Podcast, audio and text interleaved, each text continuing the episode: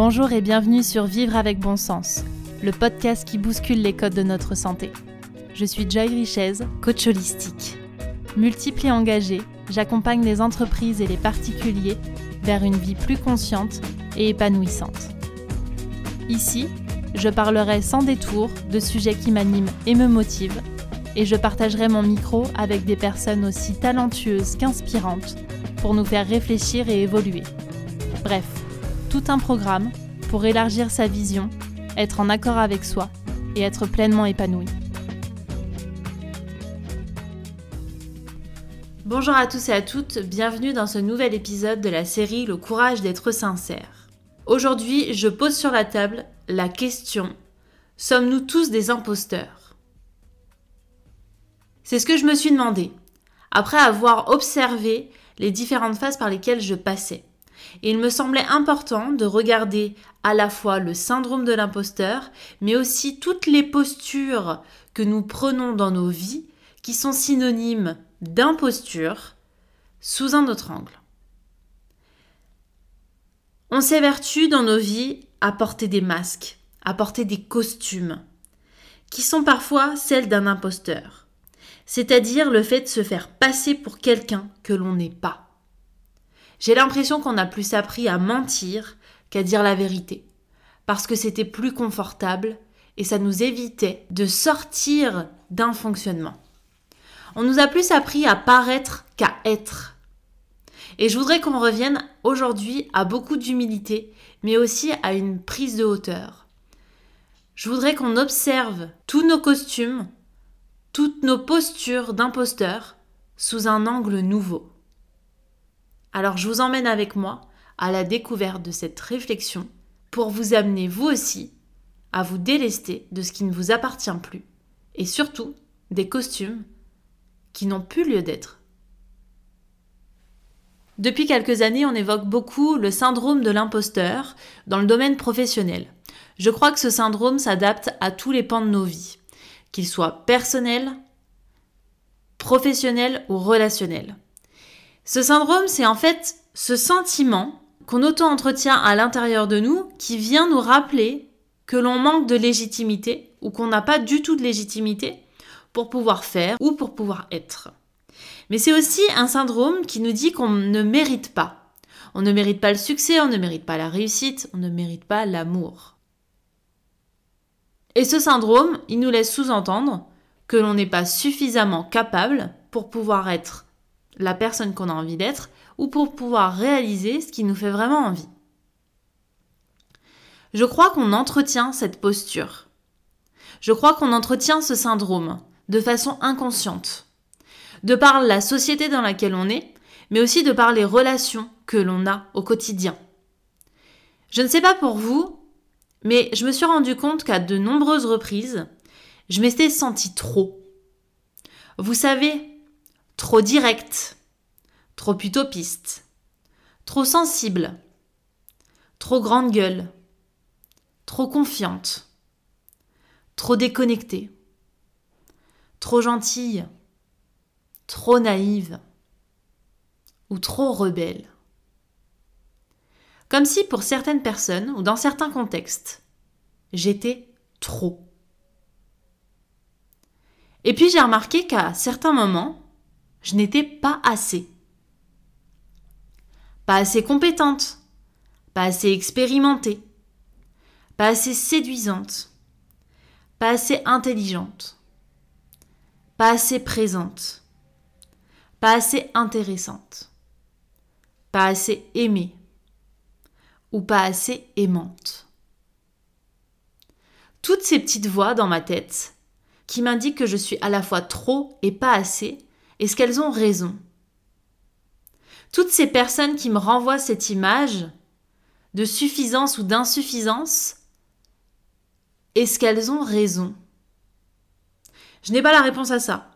En tout cas, je sais que je m'accroche personnellement à des rôles, à des postures, pour éviter de me sentir rejetée, de me sentir jugée, pour même parfois attirer l'attention pour rester dans un certain connu et surtout ne pas faire face à un changement. Je me souviens quand j'étais plus jeune et qu'on me disait que j'étais trop grande gueule. Qu'est-ce qui dérangeait derrière ça? Je disais tout haut ce que les autres pensaient tout bas. Mais quand on est une enfant, on n'a pas le droit de le dire à haute voix. Et quand on est une adulte, on n'a pas le droit de mettre les vérités sur la table. Parce que cette vérité, elle peut faire des vagues, elle peut créer des conflits, voire même des ruptures. Elle peut faire sortir certaines personnes de leur déni. Et aujourd'hui, la sincérité s'est associée à un acte de faiblesse dans certains contextes. Nous sommes tous des imposteurs.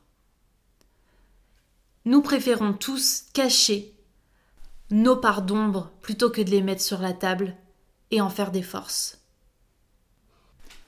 Alors à quel moment on peut pleinement être sincère? À quel moment ça ne dérange pas? Et à quel moment on peut arrêter d'être cet imposteur? Je me souviens aussi, lorsque j'étais plus jeune, qu'à certains moments je n'étais pas assez. Par exemple, dans mes entretiens d'embauche, je n'étais pas suffisamment compétente, je n'étais pas suffisamment expérimentée. Ou encore, avec mes parents, je n'étais pas assez à l'écoute, je n'étais pas assez docile, je n'étais pas assez travailleuse. Comment voulez-vous grandir sans imposture si on ne fait que naviguer entre le trop et le pas assez? Ma première réponse, c'est déjà en déconstruisant tout ce que nous propose la société. Car nos impostures, elles découlent de nos croyances. Elles découlent des perceptions que l'on a de nous-mêmes. Et du fait que l'on redoute que ce que nous sommes ne plaise pas aux autres. Et que ça, ça conduise à un désamour ou au fait de ne pas pouvoir réaliser ce qui nous tient pleinement à cœur. On préfère se cacher. On préfère masquer qui l'on est, par peur de décevoir, par peur de ne plus recevoir d'amour, par peur d'être rejeté, par peur de ne pas réussir. Mais si on inversait la tendance, qu'est-ce qui se passerait?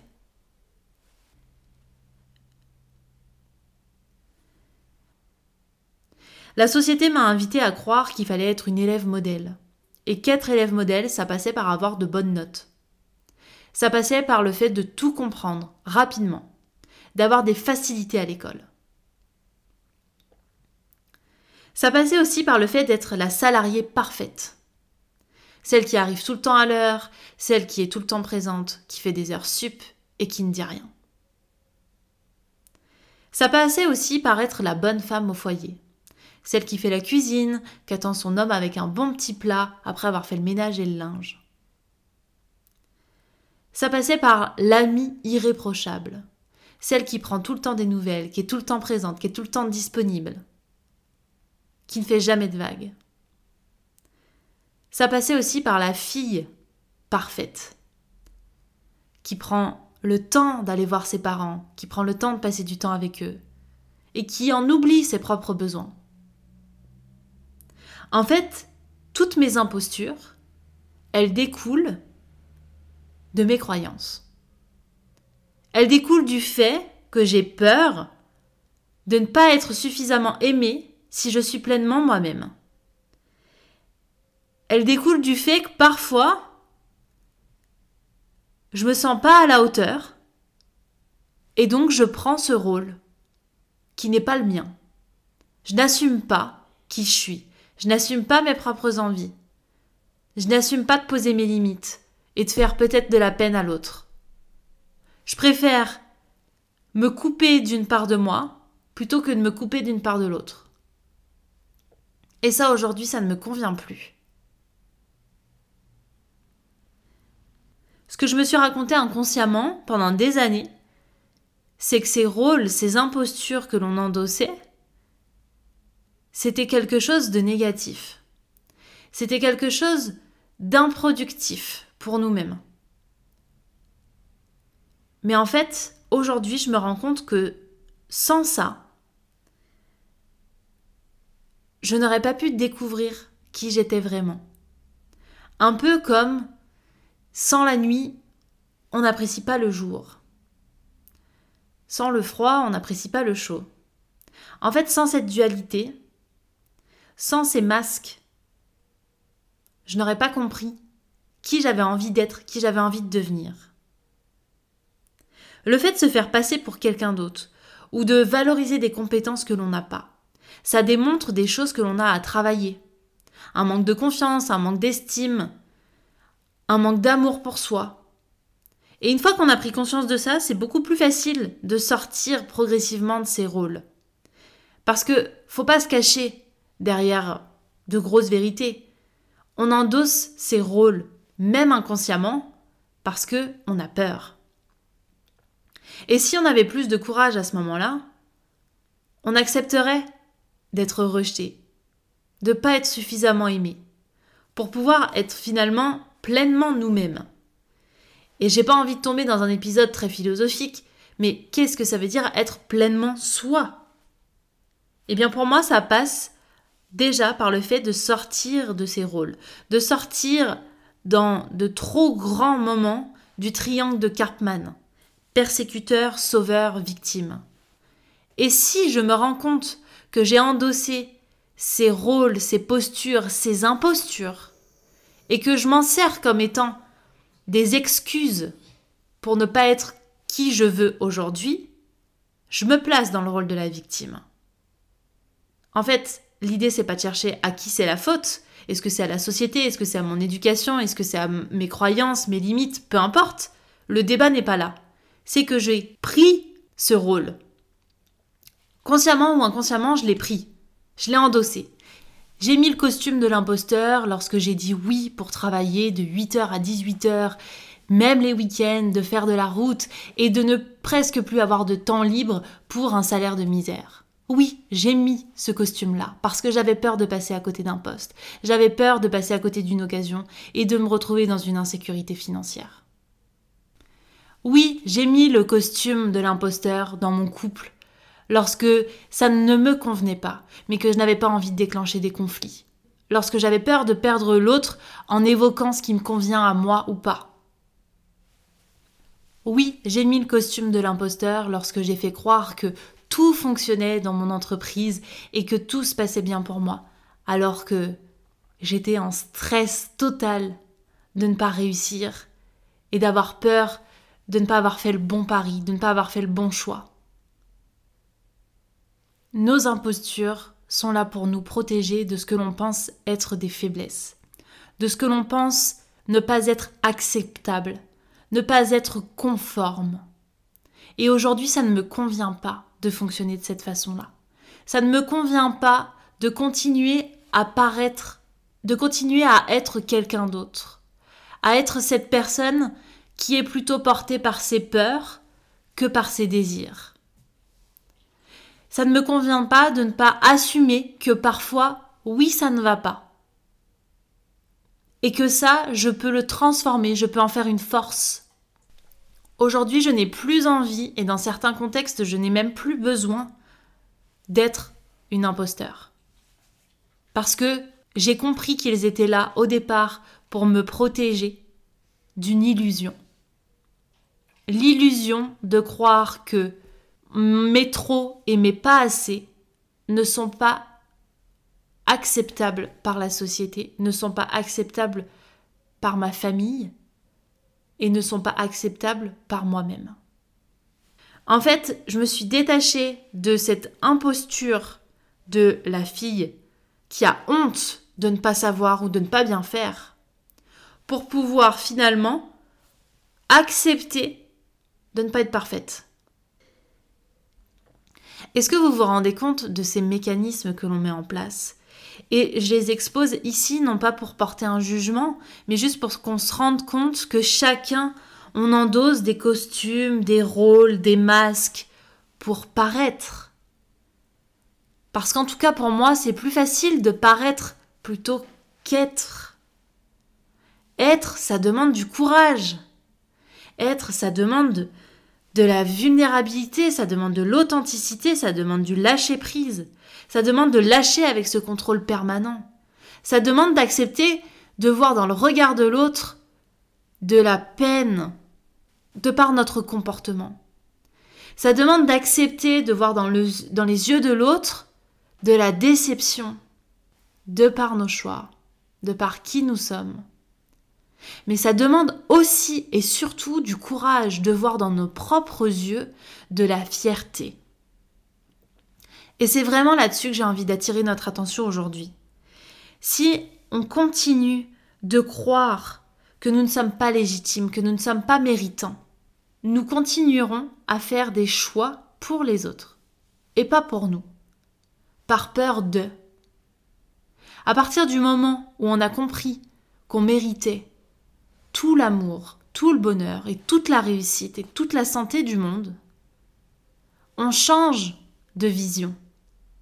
On accepte d'être un imposteur. Parce que l'imposteur, il vient juste mettre en lumière qui on a envie d'être pleinement. Alors pour moi, l'antidote pour pouvoir sortir de ces diverses impostures, c'est déjà de se relier à ce qu'on aime profondément. Et se relier à ce qu'on aime, c'est aussi se relier à qui l'on est, fondamentalement. C'est aller à la rencontre de cet enfant intérieur qui avait au départ cette insouciance et qui au fur et à mesure a mis des costumes à qui on a dit non mais là il va falloir te taire, là il va falloir faire bien, là il va falloir redoubler d'efforts, là il va falloir prouver. En fait, si on revient à la base, à l'essentiel, à ce qu'on aime, à ce qui nous anime, à ce qui nous fait vibrer, on revient à de l'insouciance, on revient à de, à de l'amour pur. Et c'est ce qui nous permet vraiment de prendre la mesure entre les costumes que l'on porte et la pureté de qui nous sommes. Et je crois que dans nos vies, on sera jamais sans masque. Parce qu'on a trop développé de, traumas, de blessures, etc. Mais je crois vraiment que l'idée, c'est d'arriver à comprendre que on peut remettre en question nos postures. Et surtout, on peut se poser cette question essentielle. Est-ce que je suis OK avec cette personne que je suis en train d'être là actuellement? Celle qui parfois ment, celle qui parfois trompe, celle qui parfois se fait passer pour quelqu'un d'autre, celle qui parfois se tait. Est-ce que je suis OK avec ça?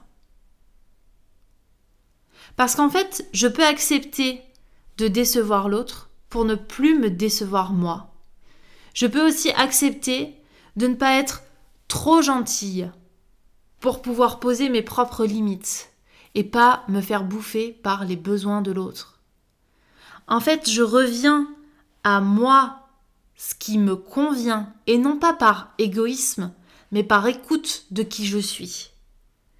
Parce que être un imposteur, finalement, c'est faire des choix pour aller dans le sens des autres, mais pas dans son propre sens. Est-ce que nous ne pourrions pas inverser les choses et choisir d'être des imposteurs pour pouvoir faire des choses que l'on ne maîtrise pas encore, pour pouvoir découvrir la personne que l'on a envie de devenir, en fait, nous pouvons décider d'être des imposteurs non pas pour convenir aux yeux de l'extérieur, mais plutôt pour découvrir qui nous sommes réellement de l'intérieur. Être un imposteur non pas pour se cacher, mais être un imposteur pour se révéler. Parce que si l'imposture c'est se faire passer pour quelqu'un que l'on n'est pas. Autant prendre le rôle de quelqu'un que l'on a envie d'être pour avoir une vie plus excitante et surmonter nos peurs. Car il y a pour moi l'imposteur qui souhaite répondre aux exigences de l'extérieur par peur et il y a l'imposteur qui décide d'explorer l'inconnu pour pouvoir répondre à qui il est à l'intérieur. Je vous remercie infiniment pour votre écoute.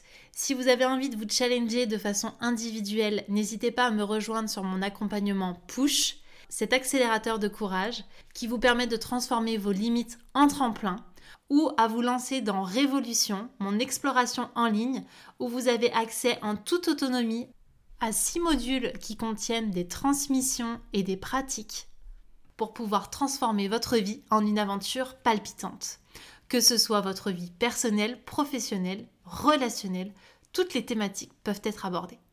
Je vous donne rendez-vous très vite pour la suite sur ce podcast. En attendant, si cet épisode vous a plu, n'hésitez pas à le partager, à laisser un commentaire ou une note de 5 étoiles sur Apple Podcast. Prenez soin de vous.